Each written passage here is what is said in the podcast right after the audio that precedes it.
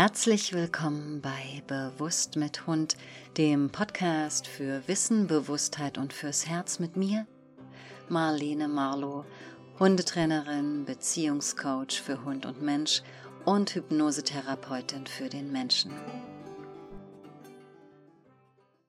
Die dritte Folge unseres Podcasts eröffnet gleichsam einen Reigen aus drei Artikeln aus dem dazugehörigen Blog Bewusst mit Hund den ihr auf meiner Hundetrainerin-Seite marlene-marlo.de findet. Diese drei Artikel beschreiben die drei Elemente, die das Fundament eines guten Lebens für dich und deinen Hund bilden. Wissen, Empathie und Intuition. Oder mit anderen Worten Bewusstheit, Liebe und Bauchgefühl. Wir starten mit dem ersten Artikel aus dem Dreiteiler Wissen und Bewusstheit. Los geht's! Der Biologe und Hundeverhaltenstherapeut James O'Hear schreibt im Vorwort seines Buches Das Aggressionsverhalten des Hundes. Sie müssen die Grundsätze voll und ganz verstehen, weil das Leben ihnen immer neue Situationen bietet. Wenn man ihnen ein fertiges Rezept gibt, was sie tun sollen, werden sie unweigerlich in Situationen geraten, in denen das Rezept nicht hilft. Genau solche Situationen stellen den schönsten Plan auf den Kopf, wenn Sie nicht gelernt haben, den Plan selbst zu erstellen. Der kundige und qualifizierte Besitzer und Trainer versteht, warum Hunde bestimmte Dinge tun und wird daher in der Lage sein, einen eigenständigen Plan zu entwickeln.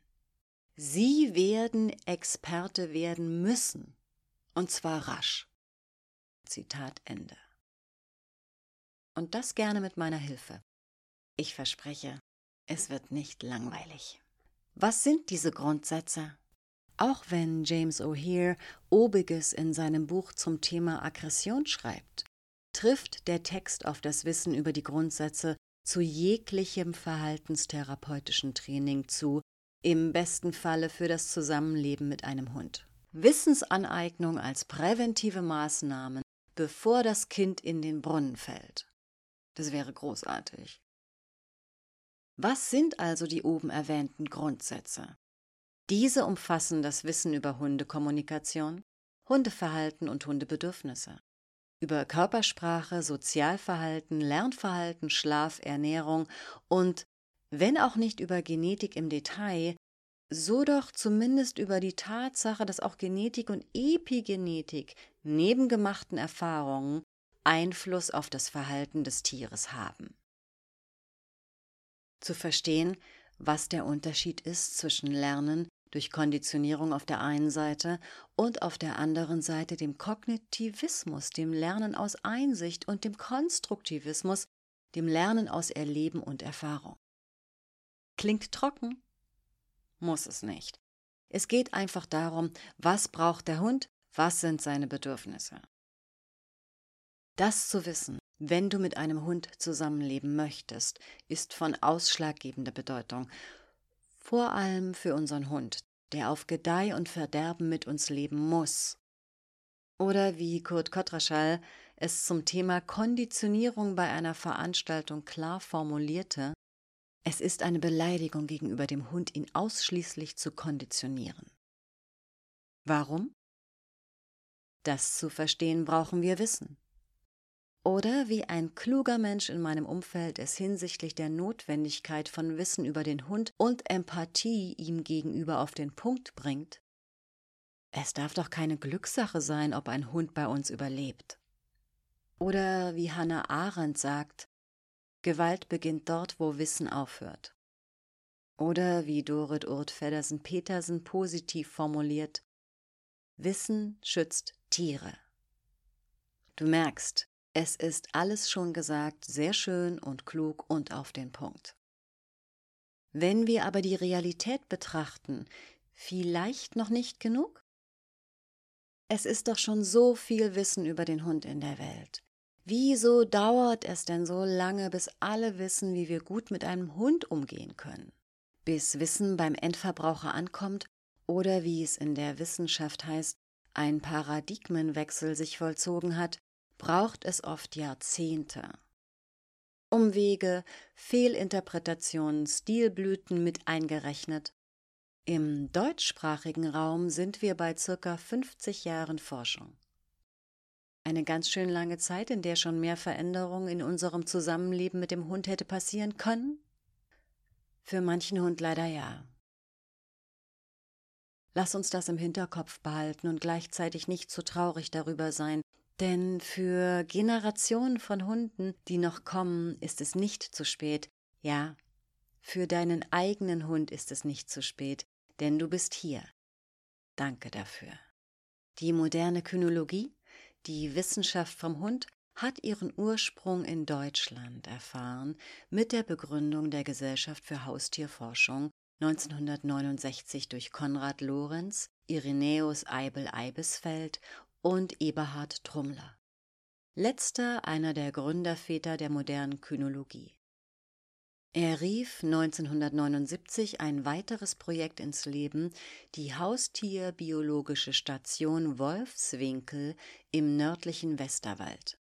Er widmete sich vor allem der Erforschung des Sozialverhaltens der Hunde fast zeitgleich auch in den 1970ern wissenschaftshistorisch relevant, ist selbstverständlich Wolf Herres Arbeit am Kieler Institut für Haustierkunde und der dann eben schon auf Verhaltensbiologie ausgerichteten, weiterführenden, durch ihn inspirierten Forschung seiner damaligen Doktorandin Dorit Urt Feddersen-Petersen und seines Doktoranden Erik Ziemen. Trotz ihrer aller herausragender, wegweisender Forschung ist auch dieses Wissen noch nicht bei jedem, der mit Hund lebt und arbeitet, angekommen. Der Zweig der so wichtigen Kognitionsforschung ist gerade mal Stand heute knapp 25 Jahre alt. Grüße nach Budapest an Adam Mikloji und sein Team und natürlich an all die hier ungenannten weltweit Forschenden. Wir werden hier sicher noch einige im Laufe der Zeit kennenlernen. Was braucht es, damit Wissen über den Hund beim Menschen ankommt? Es braucht Bewusstheit. Was bedeutet Bewusstheit und warum sollten wir diese entwickeln? Akademisches Wissen zu erlangen ist ein Pfeiler, auf dem eine gute Beziehung zum Hund ruht. Ein anderer ist Wissen über sich selbst. Wissen über sich selbst, also Bewusstheit, ist die Basis jeder guten Beziehung. Der Beziehung zu sich, zu seinen Nächsten, zur Welt. Erkenne dich selbst, wie es über dem Orakel von Delphi im antiken Griechenland stand, Selbsterkenntnis als Schlüssel zur Beziehung. Erst wenn ich in der Lage bin, mich, meine Handlungen, mein Sein im Kontext mit meinem Gegenüber zu reflektieren, höre ich auf, meine Bedürfnisse, meine Wünsche, mein Ego auf den anderen zu projizieren. Erst dann bin ich fähig und bereit, losgelöst von mir selbst, die Welt klar zu sehen und somit Wissen über den Hund wirklich annehmen zu können und es auch umzusetzen. Denn dann geht es nicht mehr um mich, es geht um den Hund, ohne falsche Anhaftung, ohne Projektion, ohne dass der Hund eine Erweiterung meines Egos ist, auf der Welt, um mein Sein zu legitimieren, mich zu vervollkommnen. Osho hat es so ausgedrückt. Solange du nicht in deinem totalen Alleinsein glücklich bist, ist alles, was du für Glück hältst, nur eine Täuschung. Klingt es hart? Jein. Für uns heißt es nicht mehr, aber auch nicht weniger, dass der Hund nicht für uns da ist, sondern wir für ihn. Selbstverständlich kann sich in diesem für den Hund Dasein eine Gegenseitigkeit, ja Liebe entwickeln. Aber eben aus der Freiheit und nicht aus der Bedürftigkeit des Menschen heraus. Erst dann ist echte Begegnung möglich und eine Bezogenheit aufeinander kann beginnen, aus der Beziehung erwächst. Davor ist es Bedürfnisbefriedigung und damit Missbrauch. In jeder Beziehung. Auch und gerade in der Beziehung zu deinem Hund. Der Hund ist kein Sportgerät. Der Hund ist nicht die Verlängerung deines Egos Der Hund ist nicht dazu da, dass du dich besser fühlst. Der Hund ist kein Seelentröster. Was ist der Hund denn dann für uns? Dazu möchte ich Jane Goodall zitieren, die berühmte Primatenforscherin und Verhaltensbiologin. Vermenschlichung ist ein schwerer Begriff. Wenn man unter Vermenschlichung versteht, dass Tiere Freude, Spaß, Leid, Schmerz oder Frustration empfinden, sei dies keine Vermenschlichung. Empfindungen wie diese sind universell und natürlich nicht rein menschlich. Versteht man unter Vermenschlichung jedoch, dass wir Tiere anziehen und ihnen die Nägel lackieren, dann sei Vermenschlichung zu verurteilen. Zitat Ende.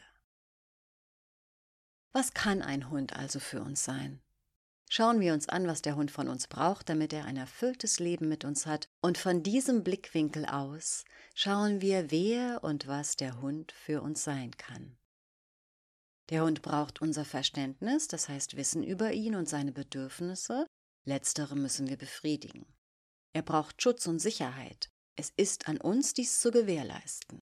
Zuneigung, herzliche Freude und Geborgenheit in seiner sozialen Gruppe. Und nicht zuletzt braucht er Autonomie und Würde. Ja, die Würde des Hundes sollte unantastbar sein. Elementar auf den Punkt gebracht. Bist du bereit, ihm dies zu geben? Ich bin davon überzeugt. Denn sonst wärst du nicht hier. Danke dafür.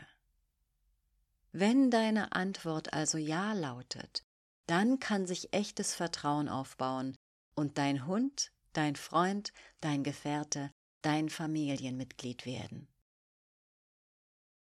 Möchtest du mehr über dich wissen? Möchtest du deinem Hund, wie oben formuliert, ohne falsche Projektion sehen, ihn als eigenständiges Wesen wahrnehmen, seine Würde respektieren und damit den Weg zu echter Begegnung und Beziehung öffnen? Dann bist du hier genau richtig. Hast du schon einmal davon gehört, dass Hunde unser Verhalten, unser ganzes Wesen spiegeln? Oder bist du schon einmal der Frage nachgegangen, welcher Anteil eigentlich den Wunsch hatte, sich einen Hund zu holen und wie dieser Anteil deine Sicht auf deinen Gefährten und eure Beziehung beeinflusst? Möchtest du wissen, was ein Anteil ist? Schon einmal so viel, die Beantwortung obiger Fragen ist von ausschlaggebender Bedeutung für deinen Hund und für dich. Natürlich geht es um Wissen über den Hund und gleichzeitig um nichts Geringeres als um Selbsterkenntnis. Es geht um das Ganzwerden. Es geht um Heilung. Was genau sich hinter diesen Themen verbirgt, wie diese das Zusammenleben mit deinem Hund beeinflussen und wie du das für dein Wachstum und die Beziehung zu deinem Hund nutzen kannst, auch darum geht es in meiner Arbeit. Die Lösung für die Welt liegt im bewussten und damit zu Selbstliebe und empathiefähigen Menschen. Nur so wird es uns gelingen, Heilung in unsere Beziehung zur Welt zu bringen, zur Natur, zu den Tieren, um ihrer selbst willen, ohne Anhaftung. Heilen wir die Beziehung zu uns über Bewusstwerdung, heilen wir die Beziehung zur Natur.